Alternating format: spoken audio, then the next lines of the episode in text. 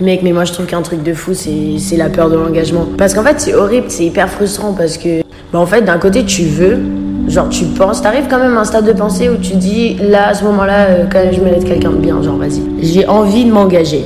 Le problème, c'est que du coup, t'es dans ton bas, etc. Ça évolue, ça progresse. Mais en fait, tu te rends compte que t'as des responsabilités qui s'accumulent. Tu perds petit à petit ton indépendance. Et tu commences à avoir ce stress qui monte en toi. En mode, est-ce que ma vie, elle est pas déjà assez compliquée pour la vivre à deux et me rajouter encore deux fois plus de problèmes? Est-ce que, genre, le sentiment, etc., la distraction, est-ce que ça en vaut la peine? Est-ce que ça me fait plus perdre que gagner? Sentimentalement, ouais, ça fait gagner et encore parce que ça peut faire perdre. Mais dans la vie pratique, ça me fait juste prendre du retard d'un côté. Parce qu'il y a des choses que je pourrais être en train de faire et au final, je les fais pas parce que je suis en train de passer du temps avec cette personne. Et tu sens que cette personne, elle est dépendante de toi aussi. Et petit à petit, bah, tout ça accumulé, c'est juste autodestructeur. Qu'à travers la peur, c'est dur de vivre une bonne vie. Il faut aussi se rappeler que sans risque, il n'y a pas d'aventure.